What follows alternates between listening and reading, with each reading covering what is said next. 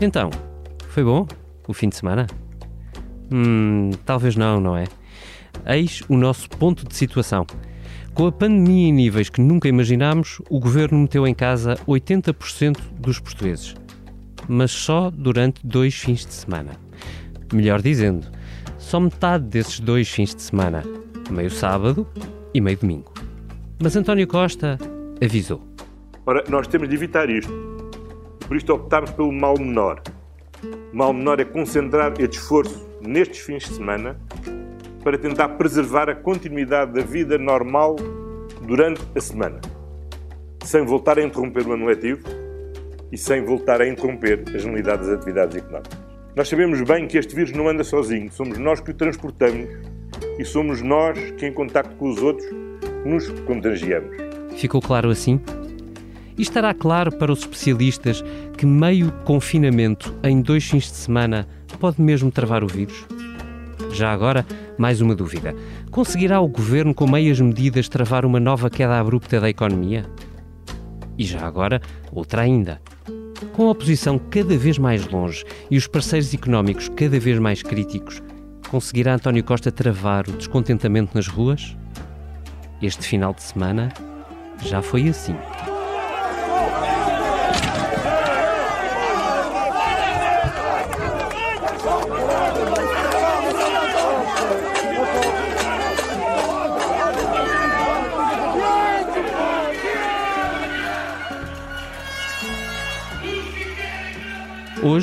Nesta Comissão Política, vamos tentar responder à questão que envolve todas estas outras. É possível travar um vírus, uma recessão e um desassossego social assim, com meias medidas? Mas já que falamos de vírus, juntamos outra dúvida pequenina. Ora, ouça Nuno Moraes Charmento, vice-presidente do PSD. O Chega tem posições uh, xenófobas, tem. Tem posições racistas, tem. Uh, uh, são posições com que, que, alguma vez eu concordarei ou contemporizarei. Não. Daí a darmos o salto mortal que o Dr. António Costa tenta todos os dias impingir na televisão, que é o de que fizemos um acordo com o Chega para a governação dos Açores. Não. Fizemos um acordo com o CDS e com o PPM. E há dois partidos, que são o Chega e a Iniciativa Liberal, que apoiaram. Espere. Dr. Moraes Charmento, mais devagarinho, se faz favor. Como assim o PSD não fez um acordo com o Chega? E já agora, explique-nos lá devagarinho, como é que se apanha um racista com mel? Seja bem-vindo à Comissão Política. Esta reunião será, esperamos, saudavelmente contagiante.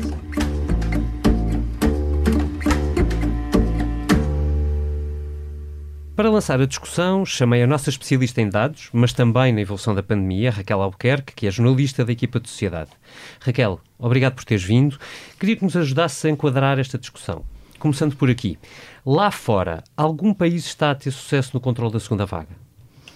Uh, olá, bom dia. Uh, sim, o que nós temos estado a ver, uh, e é relativamente recente, é que países como, por exemplo, a Bélgica e a França tem estado a conseguir uh, diminuir uh, o número de casos, ou seja, a, a, evolução não está a ser tão crescente como estava a ser até agora, sendo que uh, estes países também tomaram medidas mais, mais apertadas no final, sensivelmente a partir do final de, do mês de outubro. Uhum. e neste momento, de facto, vê-se que há uma desaceleração dos casos, portanto, continua a haver um crescimento, mas um crescimento muito mais desacelerado. Uhum.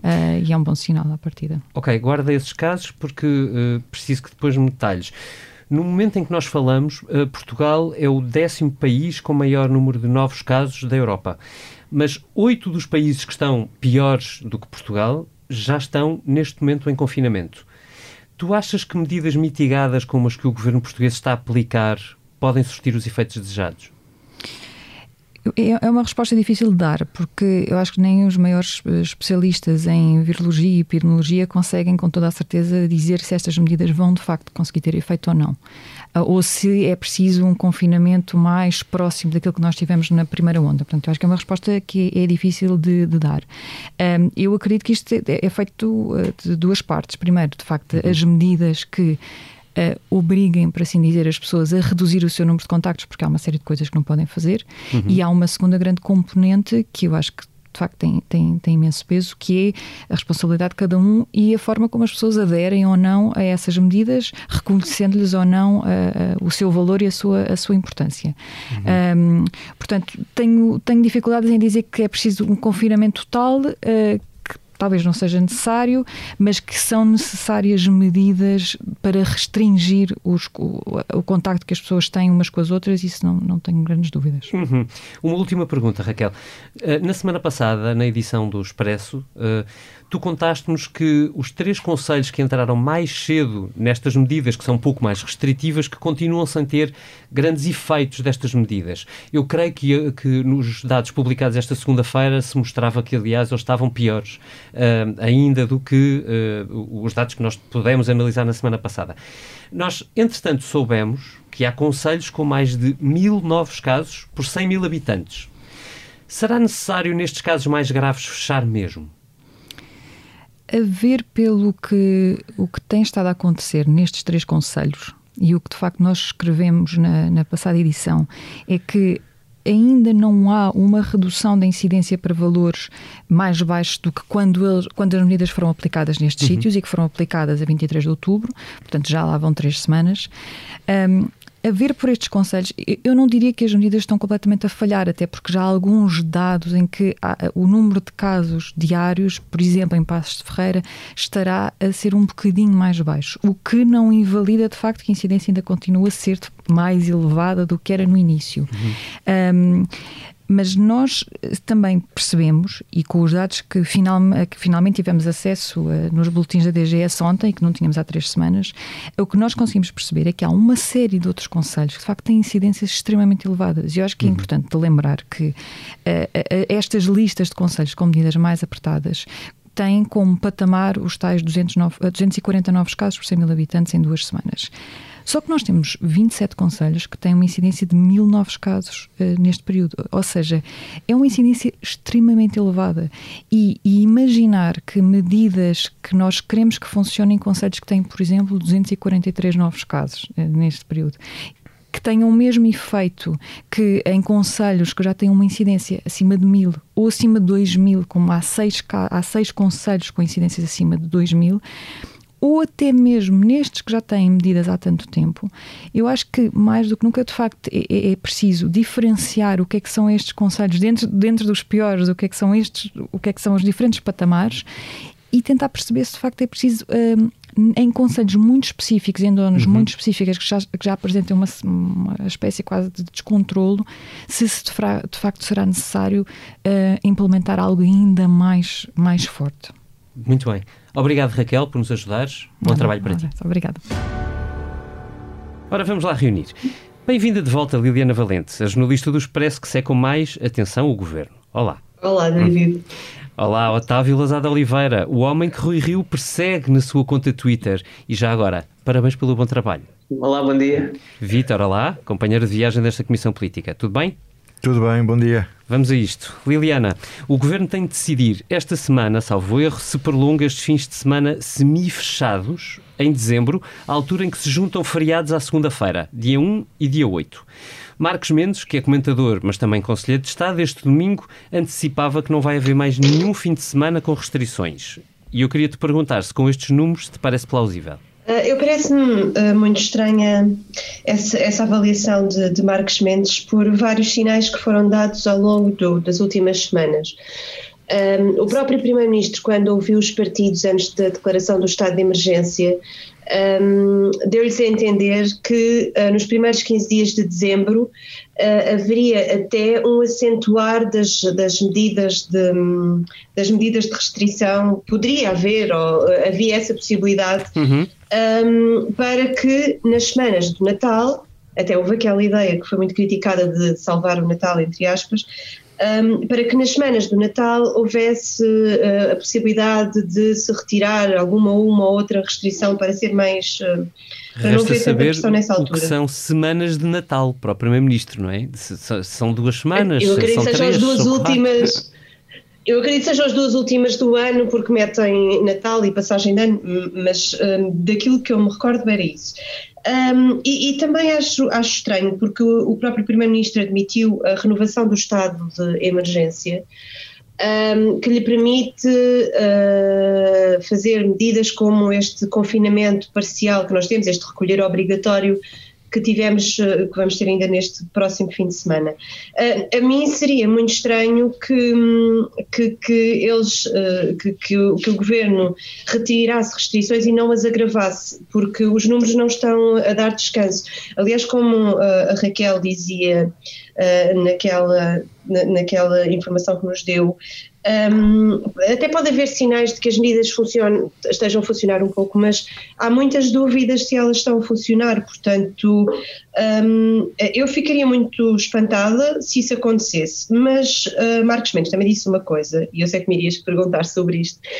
Uh, também hum. disse que um, essas medidas serviriam para facilitar a existência do, do Congresso do PCP que se realiza uh, não neste fim de semana a seguir, mas no, no, último do mês de novembro.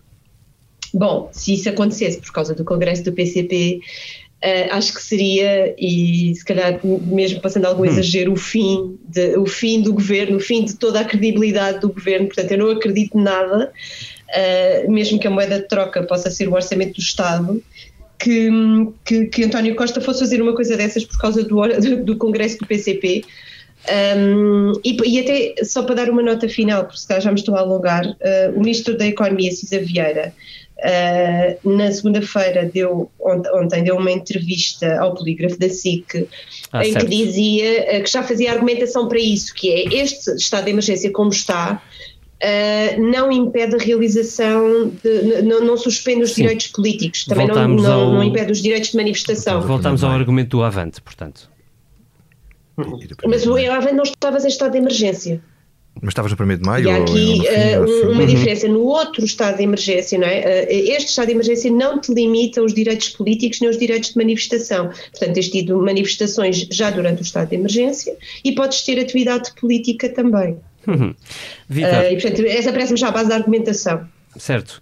Vitor, esta semana a Europa ficou com uma bazuca congelada, ao mesmo tempo em que as economias dão sinais de voltar a abrandar, o que é natural, tendo em conta que muitas delas estão a fechar de novo. Ainda há pouco ouvimos a Raquel Albuquerque dizer que oito países da União Europeia, se não mais, já estão em confinamento. Hoje mesmo a Áustria entra nessa lista, passa a ser o nono. Um, esta semana, ou melhor dizendo, no fim de semana, outro Vítor, Vítor Gaspar, avisou que uh, é bom que os países se preparem para o pior. E eu queria te perguntar o que é que é o pior, Vitor. Bom, o pior era, enfim, o worst case scenario era não haver vacina tão depressa, a vacina que houver não funcionar, não se conseguir distribuir, a pandemia tornar-se ainda mais incontrolável e a economia afundar e as economias estarem fechadas como estão noutros países europeus e teres uma catástrofe pandémica, económica e, e depois com reflexos também na, políticos. Uhum. Um, agora, a, a, questão que estávamos aqui a comentar é, sobretudo, a questão da pressão que o governo tem neste momento. Quando vê outros países europeus, nomeadamente um país como a Áustria, tem mais ou menos a, a dimensão de Portugal em, em uhum. população, uhum. estar a confinar, isto se calhar faz-nos pensar que, por mais que o governo tente resistir a isso, a pressão sobre o SNS pode levar a medidas mais drásticas uhum. e ainda ontem o ministro, o ministro da Economia admitia isso no polígrafo, não um confinamento geral, mas confinamentos eh, locais mais uh, musculados suponho que em conselhos e regiões que estejam mais pressionadas. Um, o, o, quer dizer, isto de prever os piores cenários um, tem. Eu, eu, aquilo que a Raquel Albuquerque disse ficou-me na cabeça.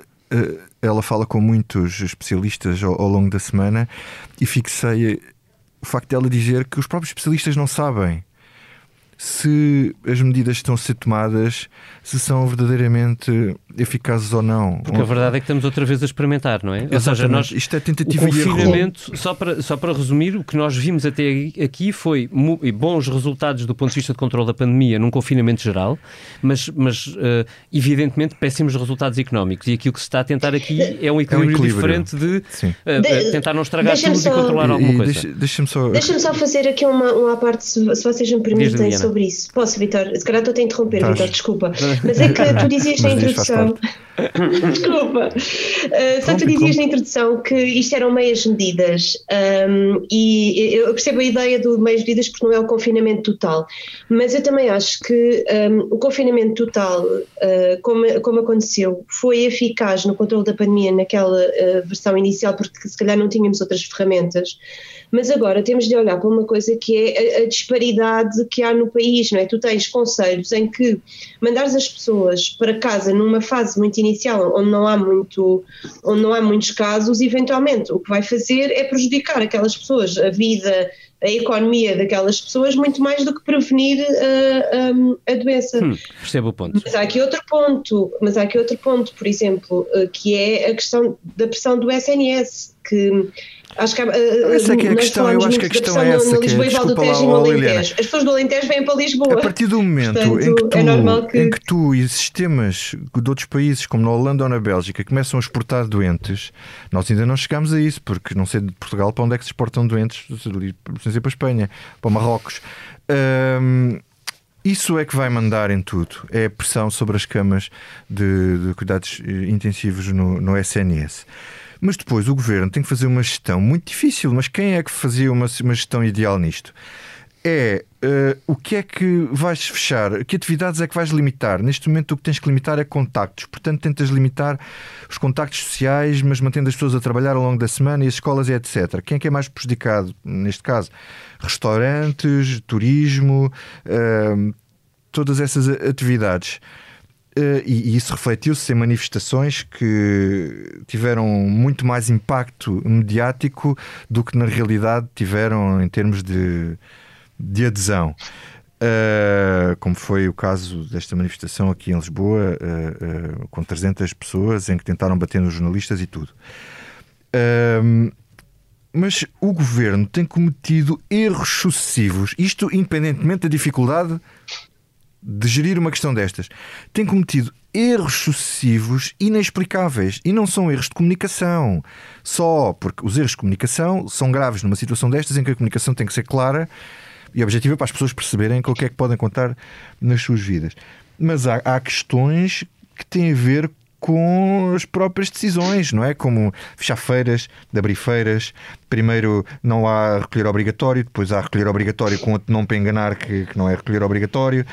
Uh, depois não se percebe como é que é o restaurante, se é takeaway, se as pessoas podem buscar, quem é que leva, quem é que traz, o que é que está aberto, o que é que está fechado, a que horas podem. Pronto. Foi uma novela. O confinamento a total toda. resolvia-te essa questão, mas, mas prejudicava mais pessoas Sim, do que aquelas estão a prejudicar agora. Dizer, eh, isto exigia que o governo, quando anuncia medidas a seguir a um Conselho de Ministros, que aquilo não parecesse que fosse uma coisa tão à meia-noite ou, ou, tão em cima do joelho, quer dizer. Um, uhum às vezes parece que as coisas estão a ser feitas, coisas tão sérias, estão a fazer ser feitas com alguma leveza. E, e, não digo leviandade porque as medidas não são tomadas com leviandade, mas são anunciadas sem estarem bem consolidadas. Uhum. Uh, depois, aqui em relação à economia, por exemplo, o PSD, uh, uh, o Joaquim Miranda Sarmento, escreveu um artigo no ECO que foi publicado hoje, onde aponta alguns aspectos interessantes. Ele perguntou o que é feito do Banco de Fomento, onde é que está o Banco de Fomento para capitalizar as empresas. E depois o PSD fala noutros uh, aspectos que parecem interessantes e, e, que apareçam no debate, que é o pagamento dos dívidas a fornecedores, também para aliviar a tesouraria das empresas que têm uh, uh, contratos com o Estado. Ou, ou até a transação de créditos fiscais para empresas que tenham DIVA ou, ou de outros impostos.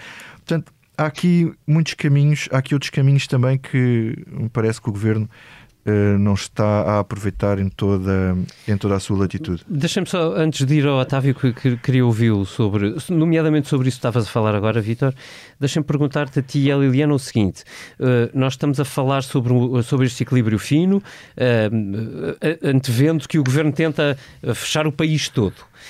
A minha pergunta é esta: mais de dois terços da economia portuguesa estão completamente centralizados nas áreas da Grande Lisboa e do Grande Porto, que estão, evidentemente, com vírus absolutamente espalhado. Não estamos a. Não será uma maneira falsa de contornar o problema quando evidentemente a pandemia está descontrolada? É uma pergunta aberta, não, obviamente não tem resposta fechada. O que é ser, ser em Lisboa e Porto e não no, no Não, resto? se- É, quer é dizer, onde conta se temos que fechar Lisboa e Porto, fechar o país todo não é, quer dizer, se não é a mesma coisa, se Não é não, a estamos a falar coisa. do mesmo do ponto de vista de consequência económica. Obviamente não do ponto de vista de eh, pressão social, se tu quiseres, ou, ou psicológica. Pois, eu uh, não sei, quer dizer, fechar Lisboa e Porto se calhar tinha um efeito económico muito semelhante, mas uh, a fechar o país todo. Mas penso que talvez não, não valesse a pena massacrar toda a gente. Massacrar toda a gente Mas é que eu acho que a questão não está só em Lisboa e Porto. no, no mesmo momento. Porque tens, Eh, Eu acho que nós temos visto Lisboa nas e Porto, últimas semanas. Lisboa, Grande Porto, não é? tens Mas conselhos é que a questão não é essa, é que acho que a questão já não está só na Grande Lisboa e no. Grande Porto. Se notares, o centro teve uma explosão uh, brutal, Uhum. Mas é aquela eu zona é? Leiria teve uma explosão brutal, e é uma, uma zona com muita indústria, como nós sabemos, com muitas empresas, Uhum. e portanto também acho que não se coloca só essa questão.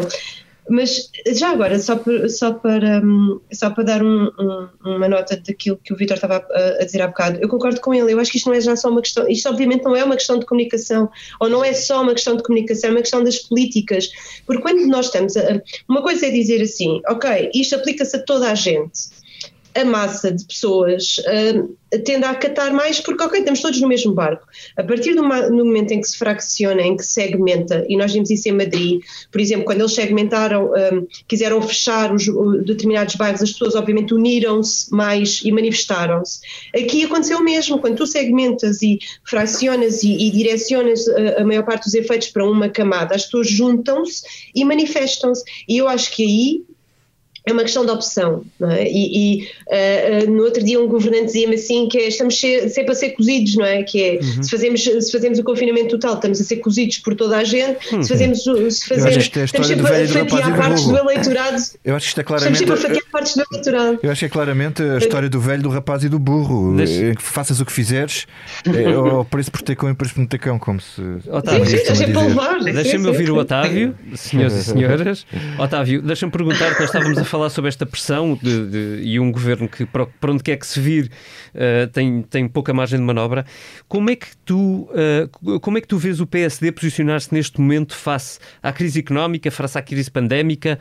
O PSD hoje parece-te calmo deste ponto de vista ou parece-te a dizer que já chega? Salve seja.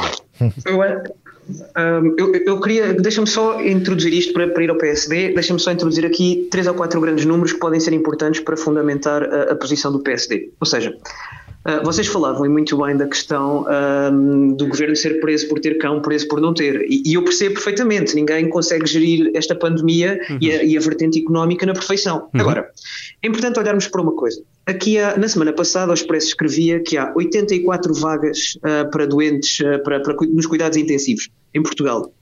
Ah, isto na semana em que ficámos a saber que há seis conselhos em Portugal com mais de 2 mil novos casos por 100 mil habitantes, que é um patamar que está 10 vezes acima daquele que foi definido pelo governo como periclitante. Há 27 conselhos com mais de mil casos por 100 mil habitantes. E, portanto, nós somos o décimo país da Europa com, em número de casos. Ahm, junto a isso, temos também aqui a pressão económica que foi muito notória com, nesta semana por causa dos protestos, ou seja, a questão dos restaurantes, a questão dos hotéis, tudo isso. Ah, e, portanto, se houver exceções, e eu concordo com o Vítor e com a Liliana, já não se trata só de um, programa, de um problema de comunicação, é um problema, sobretudo, de gestão política e de medidas. E eu acho que o PSD está a chegar a esse ponto também. O Rui Rio disse no encerramento das jornadas parlamentares do PSD uh, que no início ninguém lhe pode apontar o dedo e ninguém tinha autoridade moral para o criticar, porque ele foi provavelmente o político mais um, cooperante, mais disponível para, para amparar o governo, porque estávamos a lidar com uma pandemia uh, com contornos imprevisíveis e imprevistos e que ninguém conseguia antecipar. E, e eu aí concordo, concordo inteiramente com o Rui Rio. Agora, a questão é. Vamos olhar, por exemplo, para a questão uh, do, do, encerramento aos fins de semana um, da, da, restauração. O governo pode tomar essa, essa opção, é, completamente legítimo, eu percebo, eu percebo que seja importante interromper as cadeias de transmissão. Mas já me custa muito entender que a forma de compensação aos comerciantes, aos, hum, aos pequenos empresários que fechem portas, se cinja a 20% e esses 20% sejam calculados em função dos últimos 44 fins de semana, quando grande parte desses 44 fins de semana nós sabemos que já as contas em, já foram feitas quebra. em déficit, não é? Ou seja, foram com uma quebra muito profunda. É aí que, que, eu acho que o PSD está a chegar a um ponto em que, meus senhores, estamos a chegar ao limite, muito provavelmente não vamos conseguir um, apoiar mais o governo nisto. E aqui, isto conduz-nos à questão do, do, estado de emergência. O Rio tem sido muito claro e tem dito que está disponível para viabilizar o estado de emergência, porque nós não podemos, e, e para medidas restritivas dentro uhum. do possível, que não matem definitivamente a economia. Aliás, o que eu até disse, o ideal seria ficarmos todos em casa, só que o país não aguenta as nossas finanças públicas, o nosso nível de endividamento não permitem uh, que, que, todos os portugueses vão novamente para casa. É a nossa vida das pessoas, não é? Quer dizer, não é só do, do país. Vida das pessoas. Eu, eu gostava muito de saber qual é que era a solução, pá. É que. Não, mas não, dizer, não, também não estamos aqui a falar Há uma história que é não há bala de prata. Não, há, não, há, não é? Não há bala de prata. Não, eu, não falo é nós, eu, eu gostava de saber qual é a alternativa do PSD. É, é acabar com a pandemia eu também, por decreto, se desse. Esse, esse, esse é o ponto em que também não percebemos, ou seja, não percebemos no PSD, não percebemos em ninguém. Eu acho que ninguém tem alternativa, por isso é que a oposição também não é mais veemente a contestar isto. Agora, voltando à questão da, deste estado de emergência, eu acho que parece-me inevitável que o governo tenha de agravar medidas. Um, só que será incompreensível, e é aí que eu acho que Marcos Mendes pode ter falhado na previsão, seria incompreensível uh, que houvesse uma exceção ou que o, o, estado de emergência fosse aligerado aos fins de semana para permitir uh, que houvesse o Congresso do PCP. Aí eu acho que não seria só uma questão de morte política. Um, aí era um escândalo, teríamos, não era, Otávio? Acho era um eu. escândalo. O nível de indignação e o nível de contestação social subiria a níveis Uh, ainda maiores do que aqueles que vimos neste fim de semana. Mas eu acho que vai subir na mesma, porque eu acho que as pessoas não vão perceber que o direito. Eu, eu acho que uh, vai, vai, vai, acontecer, uh, o argumento vai ser os direitos políticos não estão suspensos, portanto pode claro. acontecer. O congresso do PCP vai acontecer como aconteceu a festa do Avante. Vamos ter N comentadores a malhar naquilo, Evidente. vamos ter a indignação nas redes sociais e aquilo vai acontecer na mesma e vai ser, e eu acho que o escândalo não, não vai, vai acontecer na mesma, acho que isso é, é inevitável. Por isso é que eles já estão a preparar também a argumentação para. Mas, se, se o governo... Mas é evidente, é evidente que, do ponto de vista constitucional, o PCP tem razão. Ou seja, os direitos políticos, os direitos cívicos não estão diminuídos, como não estiveram em março com o estado de emergência e houve manifestações, uh, antirracismo, anti-antirracismo. Um, não, é, Houve o 1 de maio e eu acho que aí o Presidente da República teve muita responsabilidade. Ah, e, portanto, são estes contrastes, estas disparidades que as pessoas não vão entender. Não vão entender ainda para mais quando já se está a sentir a crise económica e está a pedir-se às pessoas uhum. que fiquem em casa sacrificando o seu ganha-pão uh, e, e, agora uh, vamos, vamos ser complacentes com um congresso onde estejam, sejam 100, sejam 200, sejam 600 pessoas como se prevê. Uh, não, me parece, não me parece razoável pedir às pessoas que compreendam isto por mais que eu acho que os direitos cívicos devem ser respeitados e que há, e há mínimos de normalidade que nós, de que nós não devemos prescindir. Vai ser muito difícil de explicar, tal como vai ser muito difícil de explicar ao PSD que colabore uh, com mais medidas restritivas ou que esteja disponível para viabilizar mais medidas apertadas e musculadas e em contrapartida se olhe para o lado e que se veja o PCP a ter aqui quase uma espécie de salvo-conduto do governo. Mesmo que a moeda de troca seja o orçamento do Estado, uh, vai ser muito complicado. Isso ainda é mais escandaloso. Hum. Pronto, tudo bem, mas, mas enfim, moedas de troca, moedas de troca nos últimos anos uh, houve muitas, portanto não, não, não, não, não seria surpreendente para mim. Hum. Eu ainda vou querer voltar ao PSD por outros motivos, mas uh, para fechar esta parte da conversa, perguntar-vos uh, se vos parece que, face às circunstâncias atuais, o orçamento que vai ser votado na sexta-feira, ou começar a ser votado na especialidade na sexta-feira, uh, se é um orçamento compaginável com a realidade que, vamos, que já estamos a sentir. Liliana. Essa é uma boa pergunta que uh, podemos fazer ao Sr. Ministro das Finanças, João Leão, Uh, eu, olhando, olhando para, para, para o orçamento, o próprio, uh, aliás, não sei se se recordam, quando o orçamento suplementar entrou em vigor, já, já, já, as previsões estavam desatualizadas e nós andámos a falar sobre isso na altura. E eu temo que este aconteça ao mesmo, uh, mas no cenário de incerteza em que ele está a ser feito e em que foram feitos os outros, não me admira, acho que já está numa, já, já é uma outra realidade. mais importante, mais importante do que o o, o, orçamento estar atualizado ou não, é, é ver orçamento. Depois logo se vê. Sim. Depois logo se vê. Ora, esta é uma perspectiva Depois bastante... talvez vai ser outro suplementar e não retificativo. Ah, bastante como... pragmática do, do, do, da atualidade política. Otávio, volto ao PSD, uhum. se não te importares, porque tenho uma, há uma dúvida que não me sai da cabeça, eh, e enfim, e não me sairá da cabeça um pouco mais à frente de novo, mas que é se uh, no PSD uh, há uh, vozes, vontades ou força suficientes para forçar Rui Rio a discutir efetivamente a questão das coligações com o Chega.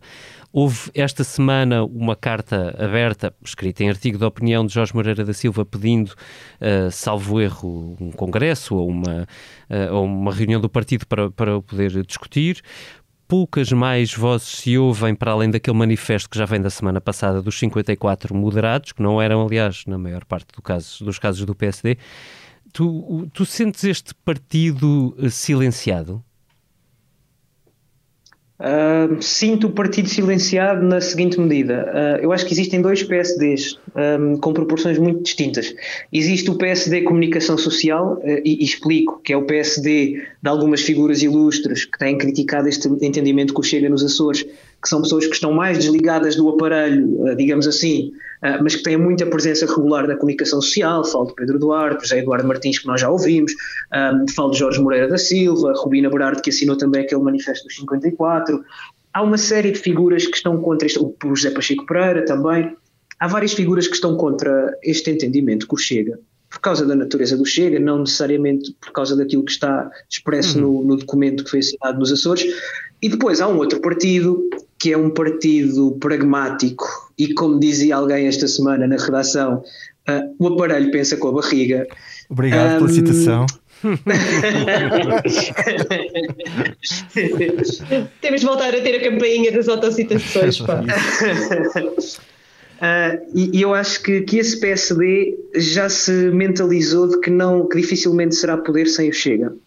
Uh, e isto tem um efeito perverso na nossa, no nosso equilíbrio democrático, ou seja, há um, PSD profundo, ou seja, as distritais, as conselhias, a máquina, digamos assim, está completamente preparada para o pós-autárquicas e para, um, e para o pós-legislativas. E, e, eu acho que isto é que, ao contrário do que se diz, de que, de que, o PSD capitulou moralmente, eu acho que o PSD, além de ter capitulado moralmente, eu acho que o PSD capitulou à força dos números. Ou seja, o que o Rui Rio está a fazer é, é reconhecer, que eu acho que essa é a maior fraqueza deste entendimento, é reconhecer a sua incapacidade de conduzir o PSD a números mais satisfatórios do que os 30%. Ou seja, Uh, e, e, acho que aí, acho que esse ponto é o mais sintomático da liderança de Rui Rio. Além da parte moral, do entendimento que o chega, tudo isso, um, eu acho que esse ponto é bastante relevante. Dito isto, uh, acho que uh, o, o, primeiro PSD de que eu falava não tem forma, não tem força suficiente uh, para um, forçar a realização de um congresso ou para pôr em causa estes entendimentos. Acredito que no próximo Conselho Nacional o tema seja bastante discutido, uh, que haja vozes que se levantem, que haja algumas figuras de médio relevo no partido que digam alguma coisa a contestar o líder, mas eu acho que a força do aparelho, neste caso, está com Rui Rio, inclusivamente a do, das pessoas do aparelho que foram mais críticas do líder ao longo dos últimos tempos. Uhum. Vítor, o Otávio falava disto, se bem me lembro, na campanha interna, quer o Luís Montenegro, quer o Miguel Pinto Luz, uh, foram até bastante focais a defender que, que o PSD não podia excluir o Chega. Portanto, aqui, desse lado, oposição, zero. Uhum. Vês outra? Uh, sim, quer dizer... O PSD é o que estava a dizer o Otávio. O PSD neste momento são dois partidos. Mas também nós já dizíamos isso quando no tempo de Pedro Passos Coelho, que o PSD eram dois partidos e também já dizíamos isso uh, noutros momentos. O PSD são vários partidos e esta gente, se formos a ver, uh, está contra e a favor uh, hum. uns dos outros em momentos diferentes e com geometrias muito variáveis. agora, a questão que se coloca aqui é entre a voracidade do aparelho que quer o poder, lá está, pensarem com a barriga, e o pragmatismo de alguns dirigentes. Do outro lado, o que temos são pessoas que põem em causa. Hum, põem em causa, não, que sublinham o facto de isto pôr em causa a natureza do PSD. Hum. E acho que a questão deve ser colocada aí. Acho que a estratégia de Rui Rio é errada, está a tornar o Chega no ponto, um, um, um partido que tem um deputado, Uhum. é o game changer de tudo o que está a passar à direita neste momento. A própria direita está a pôr-se num patamar de subserviência em relação a um partido que, é, que quer destruí-los, que quer destruir o PSD e o CDS e estão a capitular perante ele. É verdade que depois temos a natureza do Chega, que é pouco co- consistente Hum. no sentido em que aquilo não tem um pensamento e uma ideologia muito. Quer dizer, sabemos que é de direita extrema, sabemos que é nacionalista, Não precisa, Vitor, não precisa. Que é, é- é machista, que é homofóbico e que é racista e xenófobo.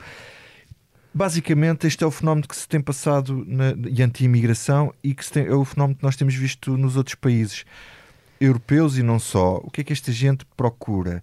Não é eh, ter uma ideologia que, enfim, que, que leve para uma governação com é capitalizar Uhum. o descontentamento e o ressentimento que existe em relação aos políticos e aos partidos tradicionais. O objetivo do Mas, Chega mas, e de André Ventura é deixa-me só- destruir o CDS e destruir o PSD para Sim. emergir nos seus escombros e tornar-se essencial ao que quer que a direita possa fazer. O que é que isto faz? E Ventura já o disse, é radicalizar, obrigar o, o- o- o- esta direita, de certa forma, hum, a radicalizar-se. E essa discussão já se começa a fazer. Otávio. Oh, Vitor, mas deixa-me só fazer um parênteses, porque há um ponto, há um ponto em que eu acho que nós estamos. hum, nós estamos. uh, uh, uh, é óbvio que André Ventura quer, primeiro, numa primeira fase, destruir o CDS e numa segunda, consumir uma parte importante do eleitorado do PSD e começar a corroer as bases do PSD. Eu não tenho a mínima dúvida disso. Agora, há um ponto aqui que eu acho que é relevante, que é hum, a própria concepção de democracia de Rui Rio.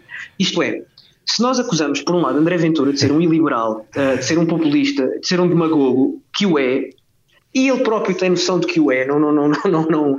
aliás, é bem, foi bem notório ontem na entrevista ao Miguel Sousa Tavares na TVI, mas, há, mas Rui Rio, sob o manto do grande reformador do regime, do grande do político que, que contraria as corporações e, e os corporativismos e que põe, que põe em causa até os interesses instalados, seja do poder político, seja de outros poderes como os da justiça, hum, entra muito bem neste tipo de discurso. E da Ou seja, imprensa, meu amigo, e da imprensa.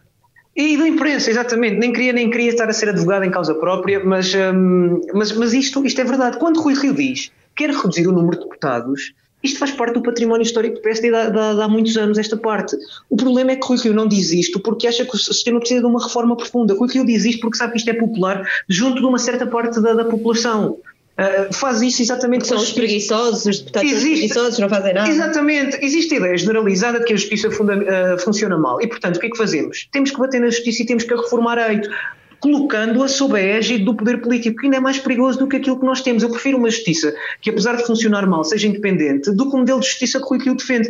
E é nesse tipo de, de, de concepções iliberais da democracia que violam a separação de poderes e tudo mais, eh, que me preocupa, não só me preocupa a posição de André Ventura, mas me preocupa um eventual casamento de conveniência com, do PSD com o Chega. E, portanto, eu acho que se isto não é suficiente para haver um sobressalto cívico no PSD, hum, é, importante, é importante que o PSD comece a pensar nisto, porque eu não acho que nós tenhamos só de salvar, de salvar o regime, eu acho que é preciso também nós protegermos dos salvadores do regime e, e nisso não estou nada se- seguro de que Rui Rio não seja muito Eu- parecido a André Ventura. Eu, eu acho que há, há uma questão que é a seguinte: o facto de haver pessoas que, são, que apontam os defeitos do regime e que não sejam recomendáveis não quer dizer que o regime não tenha defeitos.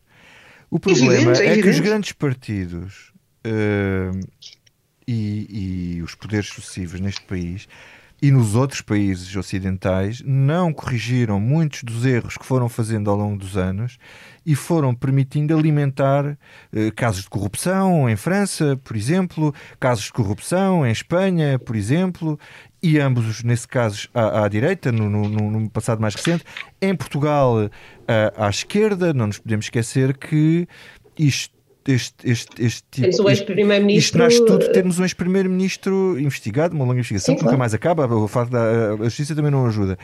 Mas todo este caldo, todo este caldinho, mais a- o aspecto dos taxas e dos boys e disso tudo, não ajudou, não ajuda nada. Agora, quando temos Rui Rio, eu até vou mais longe do que tu, Otávio. Rui Rio disse variadíssimas vezes, já como líder, que, hum, que o regime estava esgotado, que a Sim, sim, Constituição dúvida. de 74, de 76, já está há mais tempo em vigor do que esteve a Constituição de 33, portanto já está desalijada e já não serve. Eh, e Sim. por aí fora, por aí fora. Portanto, há aqui algum hum, algum common ground. Eh, embora Claro, eles- separando, eles- as- separando o que é separável, ou seja, não, Claro. não vamos. Ah, aqui podemos correr um risco, nós não sabemos o que é que vai ser a nossa vida daqui a 10 anos ou daqui a 20 anos. Agora, repara, o Bloco de Esquerda começou com dois deputados, hoje é o terceiro maior partido. E eram, quando apareceram, eram os radicais, eh, um partido de protesto absolutamente radical. Nós não sabemos onde é que vamos estar daqui a 10 anos ou daqui a 20 anos à direita. Liliana, para Posso só fechar. fazer o. Sim, desculpa, eu só queria fazer aqui uma chica porque eu, eu acho. Que chega. A nós estamos chega aqui é uma expressão do. interessante neste contexto. Sim, realmente foi. Um, eles chegaram-se muito um ao outro.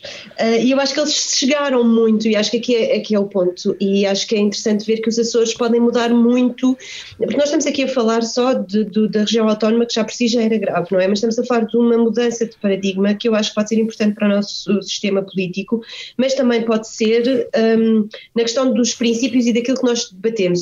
O que eu vejo no, no PSD, porque estava a ouvir o Otávio estava a ouvir o Vítor, é que o, o PSD, eh, em vez de combater eh, o pior que é a agenda do Chega, Hum. está a consumir parte dessa agenda, tornando-a na- normal.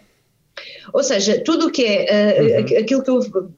Que, que me- que assusta é que o, o PSD está a tentar ehm, tentar eh, tirar o que é radical ou, ou- ou fingir que não existe o que é radical na, na agenda do Chega e, e torna a sua também, não é? E isso assusta-me bastante. E assusta-me aqui uma coisa que é hum, muitos destes partidos não são antissistema por são antissistema. Eles querem é substituir o sistema que existe por um sistema que seja favorável a eles.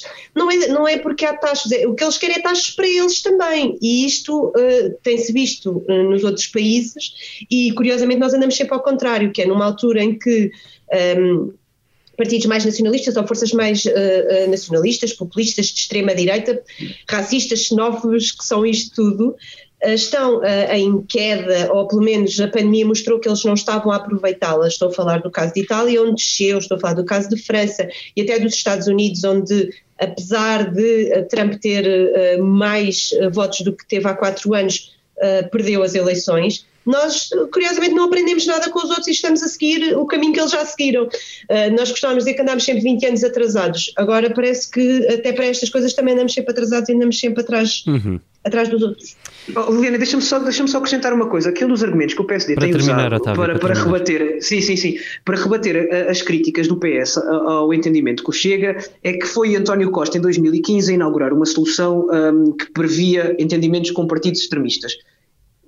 Eu, eu não estou aqui a defender a, nat- a natureza do, do entendimento entre o PS, o Bloco e o PCP, sendo que acho uma coisa diferente, obviamente. Mas é importante não esquecer que quando o PSD diz que o PS está a entender com partidos extremistas, é preciso recuarmos a 2001, 2002, quando foi o próprio Rui Rio, que não tinha maioria absoluta na, na Câmara do Porto, que se entendeu também com o PCP.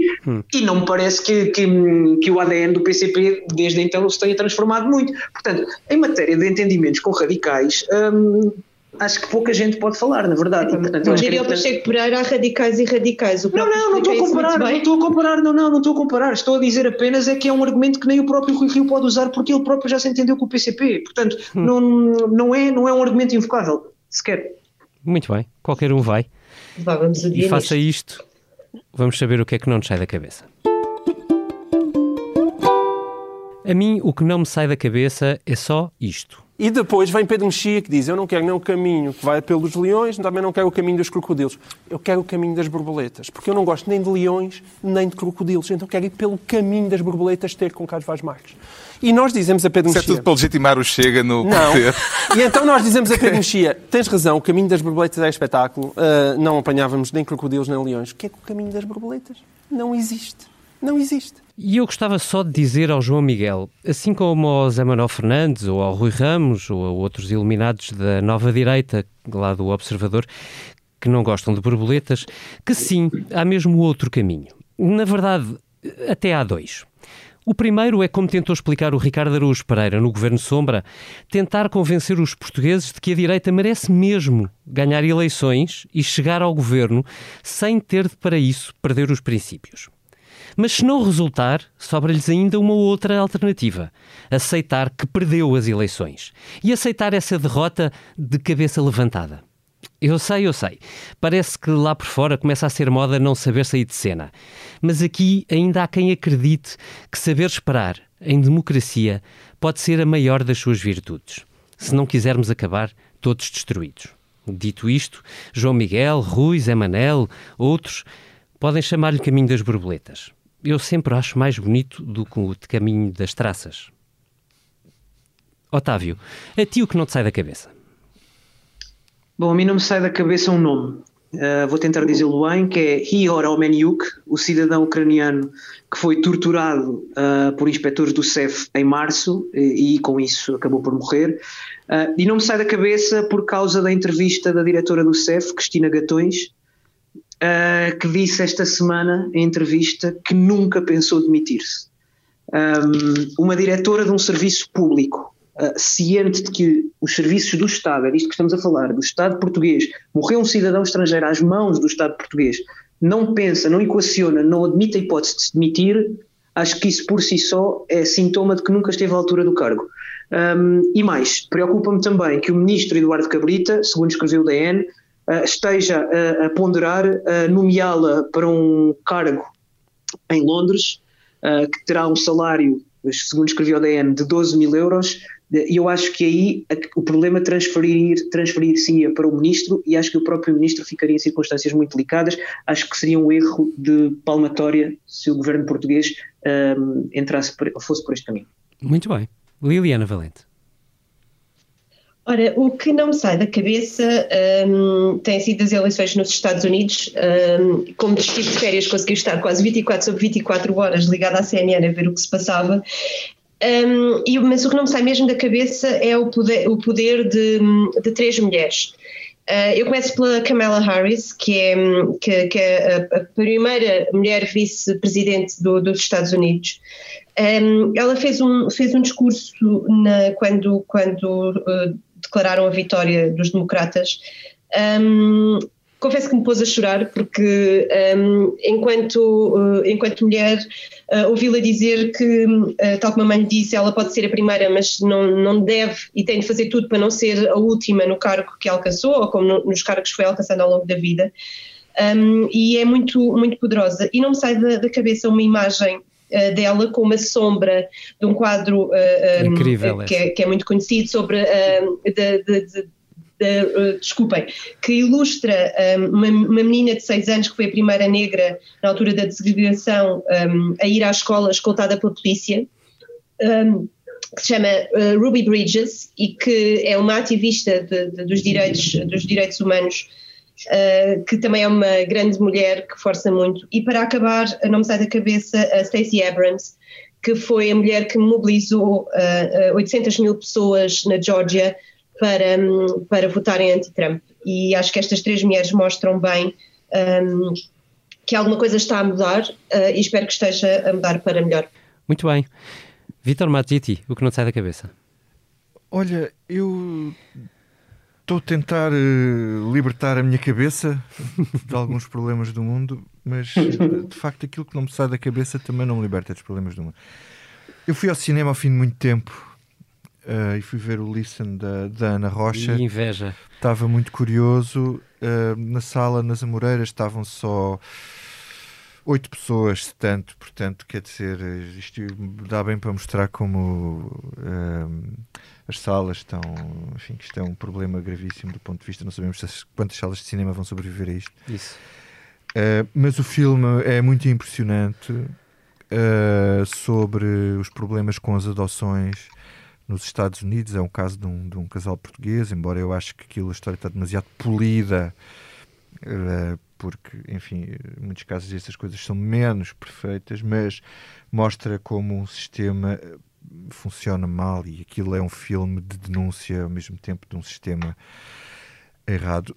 Nestas minhas tentativas de fugir eh, aos constrangimentos da pandemia e de procurar fazer alguma coisa diferente, pus-me no outro fim de semana a caminho da Amadora uhum. para ir fazer a minha peregrinação anual ao festival da BD. Este não quando eu chego ao festival da BD e o festival da BD não estava lá. E eu tive que voltar para trás, porque muito conscientemente e diligentemente a Câmara da Amadora teve, uh, uh, teve Uh, tomou a decisão certa, que foi realmente adiar o, o, festival e deixar pessoas como eu penduradas. Já anda a comprar livros nas livrarias à, à, à conta do que se compraria lá. Uh, mas de facto, uma pessoa vai ao site da, da BD da Amadora e não está lá em sítio nenhum a dizer que aquilo que o festival foi adiado. Portanto, espero que. Uh, está dentro de todos nós, os totós, está dentro todos de os nós. totós que fizeram este disparate à procura de Lucky Luke. Uh, enfim, esperem por, por melhores dias. Queria agradecer-vos a todos. Esta foi a Comissão Política do Expresso, com edição multimédia do Ruben Tiago Pereira e ilustração do Tiago Pereira Santos. Foi mais uma edição neste imenso interregno das nossas vidas, à espera de outros fins de semana, de outros tempos mais luminosos, em que se abra, talvez, uma janela de esperança. É tempo de escrevermos uma carta ao futuro, como esta, que apareceu agora na América, por coincidência, precisamente na semana que elegeu Joe Biden presidente eleito. É para si, é para nós é de Bruce Springsteen. Até para a semana.